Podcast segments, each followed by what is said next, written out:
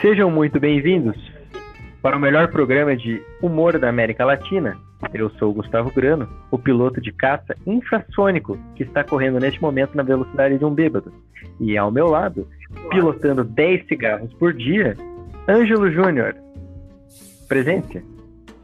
Olá, caros ouvintes. E do meu lado esquerdo, pilotando um Onix como Uber em Curitiba, depois contato no link da descrição, Ulisses Hanser. Fala, meus abelhudos. Bom, esse aqui, para quem não conhece, é o nosso programa piloto, né? E nada melhor do que um programa piloto a gente falar sobre pilotos e programas pilotos. Mas antes disso, um momentinho de informação com o Ângelo. Exatamente, Grano. Aqui hoje a gente separou então uma notícia que tem tudo a ver com o tema. É algo que tem que ser debatido, apesar de ser um programa de humor, é algo que a gente tem que levar a informação também. E dessa forma eu separei aqui uma notícia para que vocês possam até comentar comigo, que ela é de um tempinho atrás já, mas segue relevante como sempre, né? A notícia então é do site terra.com.br e a manchete traz estampada a seguinte frase: Caetano estaciona carro no Leblon nesta quinta-feira. É, é, importante a gente abordar essa notícia justamente para mostrar a serenidade de um poeta, mesmo enquanto piloto. Você vê que apesar de sua idade talvez um pouco já avançada, ele ainda consegue perfeitamente fazer uma baliza sem ser interrompido, apesar da pressão dos paparazzi presentes. E eu queria deixar claro aqui que, por mais que haja controvérsias, ainda não houve nenhuma negação oficial do diretor de Velozes e Furiosos que o personagem Brian, Brian O'Connor teria sido inspirado por Caetano Veloso. Temos também Han Solo, na última trilogia. Sim, Han Solo, aquele anti-herói do Star Wars, que adotou o clima um pouco mais melancólico e grisalho trazido por Caetano Veloso, principalmente nessa notícia. A serenidade, a calma e a melancolia são visíveis em seu olhar e é muito bem retratado isso pelo nosso incrível Harrison Ford, o Han Solo. É, aí uma informação aí para você que não continha essa informação, agora você está munido de puro conhecimento. Muito obrigado, Ângelo. Ulisses, tem alguma coisa a comentar? É, achei impressionante é, a capacidade na, nesses dias que estamos vivendo aí, né, é, de podermos ter uma notícia que possa acalmar nossos corações, né? Acho que é o momento que estamos convivendo é um momento de muita tristeza, solidão, né? E uma notícia dessa, com certeza, acalma nossos corações para que possamos, de alguma forma, ter esperança, né? De que é, futuramente teremos gravações novas, né, de Velozes e Furiosos, com certeza. Dias melhores virão, com certeza, Ulisses. Olha, então com essas palavras de inspiração, você ouvinte deve ter ficado emocionado. E vamos então adentrar ao tema, né, com todo esse contexto de piloto, falar de programas piloto. Né? Isso aqui não é um programa governamental de piloto, para você que queira se tornar um piloto do governo, não é isso. Aqui nós vamos falar sobre este belíssimo tema sobre piloto. Eu vou iniciar aqui o debate, um debate sério, coeso, crítico da sociedade, onde eu tenho que falar que a profissão mais sem graça e, e insuportável e insignificante deste, deste mundo é a profissão do piloto de Fórmula 1, né? Inclusive, eu venho aqui para trazer uma dualidade, uma teoria minha, que o piloto de Fórmula 1 é, ele gasta muito, tem muita atenção e a gente não dá a verdadeira importância pro piloto. Aquela canetinha Pilot, que é muito mais importante, mais barato, né, e acessível. Enquanto o Fórmula 1 aí é um, é um evento muito caro, né? O Brasil não suporta eventos desse tamanho. Mas ainda assim vale a pena a gente ressaltar aqui, Gustavo, que apesar da incrível irrelevância dessa profissão que é o piloto de Fórmula 1, ainda assim, como homens, brancos, héteros, porém ainda não velhos, precisamos adquirir bagagem para nossas futuras rodas de conversa no domingo de manhã, enquanto esperamos o churrasco passar na bodega mais próxima que vende a 10 reais o espeto. Sendo assim, eu queria até perguntar para vocês quem é o maior piloto de todos os tempos e por quê.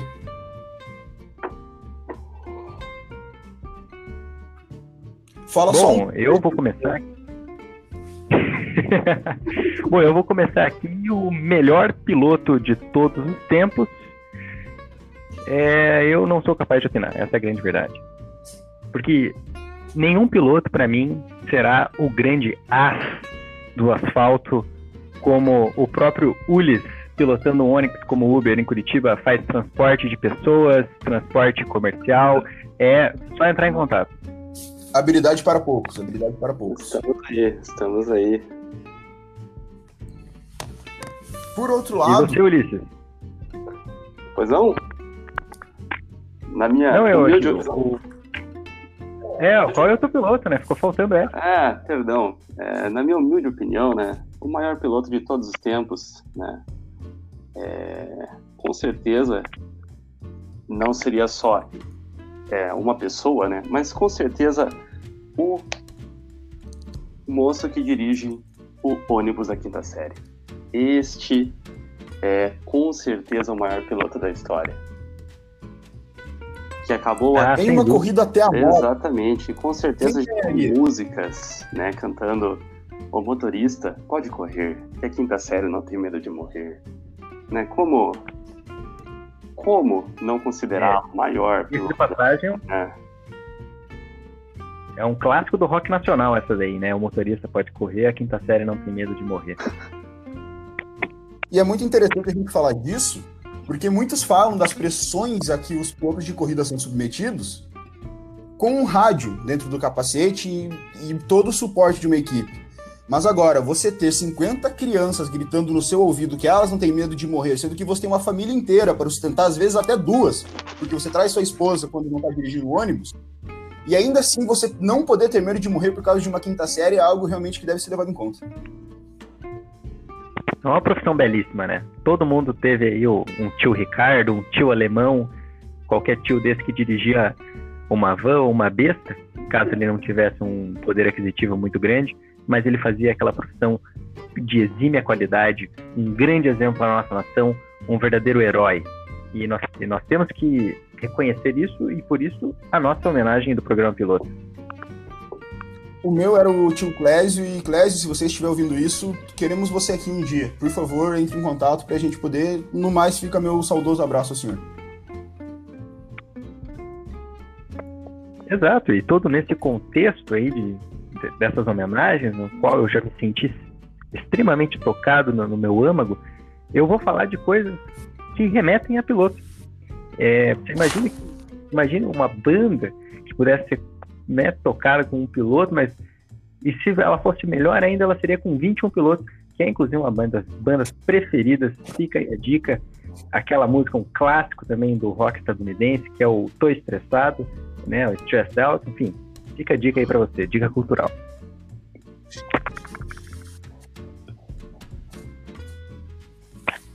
E passando aqui então é, a palavra sobre o contexto piloto e artigos científicos, é, quem que era que tinha o do, do Dick Vigarista lá? Eu mesmo. De- deixa, eu- deixa o Uli fazer a introdução, aí eu falo sobre, o, sobre as estatísticas, vai. Corretíssimo. Então, é, ainda como estamos falando sobre pilotos, né, grandes pilotos da história, né, é, não podemos esquecer do famoso, né, grandíssimo que fez parte das nossas infâncias, né, de sábado de manhã, gelados, enquanto aguardávamos o Nescau ou Todd, dependendo da sua preferência do que os seus pais compravam, né, o famoso Dick Vigarista, né, participante exímio da corrida maluca, né, com certeza ele e seu colega Muttley né, fizeram parte da nossa história. Pronto. Tomada 42. Bom, para você que estava acompanhando o programa piloto aqui do nosso querido Coquinha Gelada, eu gostaria de voltar a palavra então para quem estava a discutir sobre Dick Vigarista, obviamente, que era o, acho que o Ulis. Isso, eu mesmo. É, então, né, o Dick Vigarista, né, no seu, na sua essência, né, de piloto, né, muitas vezes, em primeiro lugar na corrida, tinha a brilhante ideia de querer armar alguma coisa para prejudicar outros pilotos, ele seu grande colega, colega Muttley, né? Participantes da corrida maluca, né? É... Então, fica a seguinte dúvida, a grande questão, pois ele estava em primeiro lugar e poderia muito bem continuar correndo, não é mesmo? E ele parava de uma forma totalmente estúpida, porém brilhante em sua cabeça para fazer suas armadilhas pensando em prejudicar outros pilotos. Um grande gênio retardado.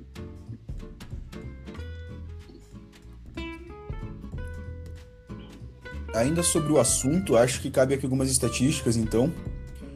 É, pelo menos de minha pessoa, eu imaginava que tinham sido algumas temporadas do desenho e foram apenas 34 episódios lançados.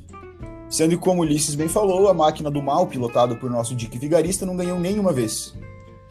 Porém, em primeiro lugar do maior número de vitórias, temos Penélope Charmosa em seu carrinho para frente.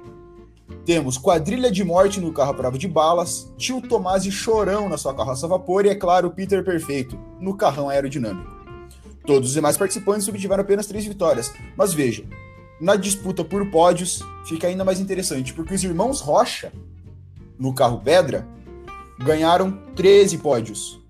Os irmãos Pavor, no seu cupê mal assombrado, ganharam mais 13, junto com o professor Aéreo e seu carro de mil e uma utilidades, e também Rufus Lenhador e Dente de Serra, no carro tronco.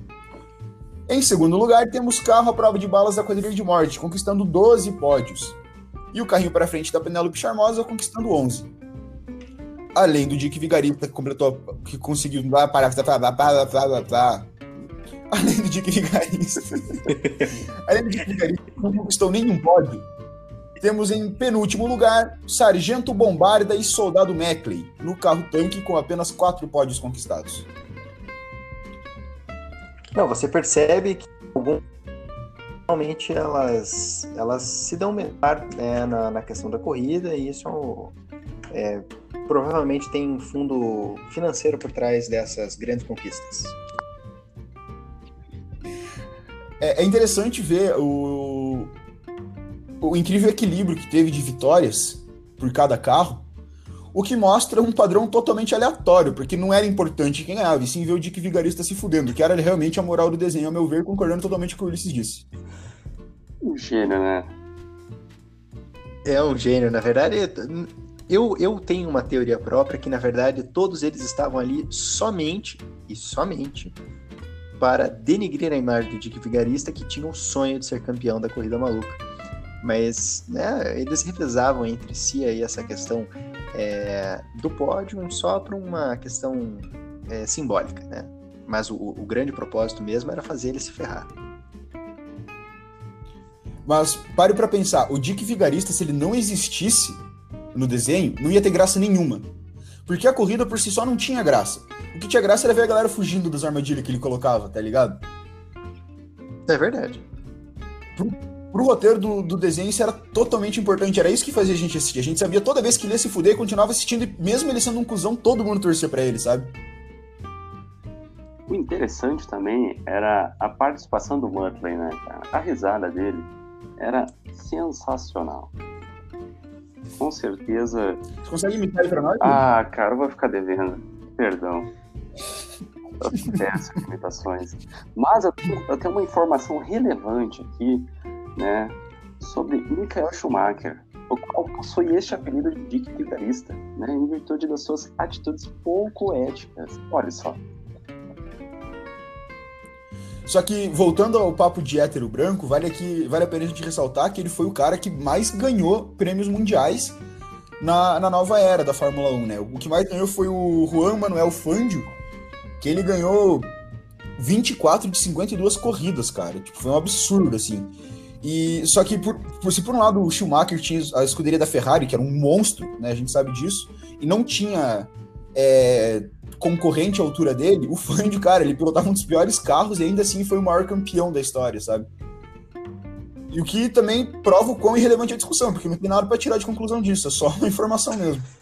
É, isso é. prova que pode ser que você seja bom com um carro ruim, pode ser que você seja ruim com um carro bom, que a diferença é que no final nada mais importa. E, além disso, não menospreze um Onix manual. Obrigado. Só para quem tava no espanhol no DS. Exatamente, só alertando aos ouvintes, que eu imagino que a grande maioria aqui é da famosa nação FPPniana, e eu tenho né, que, que falar aqui que, que nós somos, eu, é, como é que eu vou dizer assim, frequentadores natos do Espanhol Bar, que tem um almoço muito bom, inclusive. É, voltando da pandemia, recomendo vocês a passar lá e, e comer um, um PF feito muito bom. Enfim, continuando aqui o nosso programa, é, falar sobre os ídolos pilotos de cada um. Bate bola, jogo rápido. Ângelo, um ídolo do que é piloto para você? O do, Breaking, o do Breaking Bad é muito bom. O piloto do Breaking Bad é brabo, assim.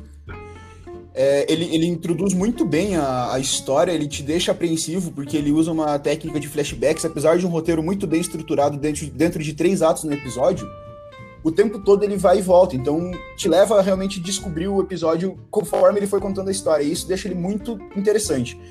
E vale lembrar que apesar da, da evolução realmente de ele se tornar mal durar algumas temporadas, a evolução do personagem em si é muito rápida. Então fica aí a dica cultural. Talvez empate aqui com o The Walking Dead e Prison Break, que tiveram dois pilotos também absurdos. É, principalmente o The Walking Dead, usando uma, um mecanismo de roteiro onde a gente descobre o universo a partir dos olhos do personagem principal, que a gente pode ver também no Matrix, por exemplo. Onde o, você é apresentado a todo o cenário junto com o Rick a hora que ele acorda pro seu cômodo. E Prison Break, é claro, porque você consegue perceber. Prison Break foi muito feio. Prison Break, que também você pode perceber, todo o jeito que o Michael funciona já no primeiro episódio. Então você vê todo o, o planejamento que ele tem, o, quão, o quanto calculado foi cada passo que ele precisava dar para salvar o seu irmão injustamente acusado de, de cometer um assassinato e também condenado à cadeira, à cadeira elétrica por causa disso. Então meu, meus três pilotos favoritos são esses. Certo, bate-bola, jogo rápido. Ulis, um ídolo piloto. Primeiramente, queria comentar é, o quão cultural quanto conhecimento vocês detêm sobre este assunto sensacional, né? E pensando aqui no piloto para é, mencionar neste bate-bola jogo rápido, é, não consegui pensar em um piloto porque porque ele é tão empolgante que não tem como escolher é, um piloto. Pois é, são tantas são tantas áreas, tantas formas, né, de pilotagem que é difícil né, decidirmos um piloto, né, na minha, né, que eu poderia dizer que é meu preferido. Né?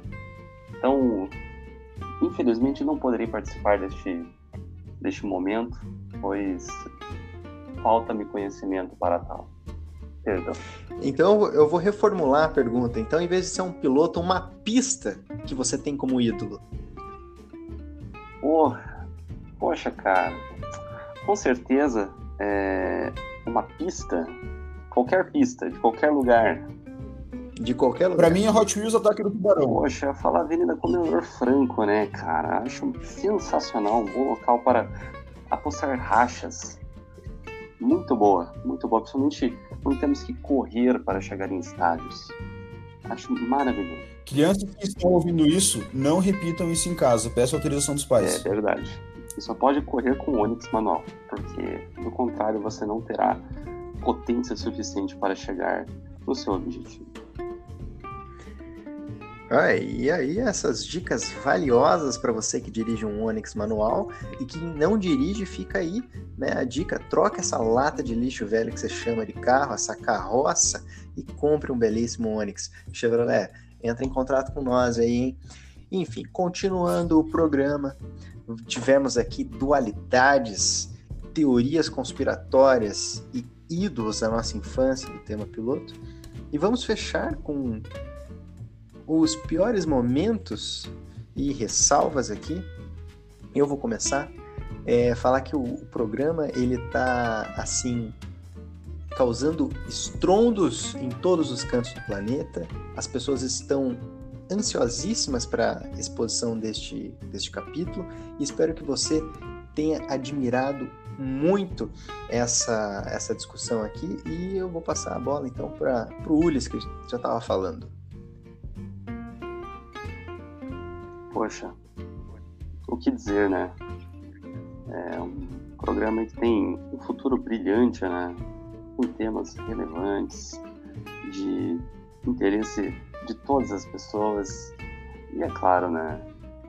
Levando a desinformação ou a informação, dependendo de como você recebe, vai receber, é claro, é, para que todos tenham um pouquinho de felicidade nesses dias tão bons que estamos vivendo. Certo, Ângelo, suas considerações finais? Tempos sombrios de fato, Ulisses, tempos sombrios de fato. As minhas considerações não poderiam ser outras que não. Se o tema for ruim para quem ouviu, imagina para quem fez.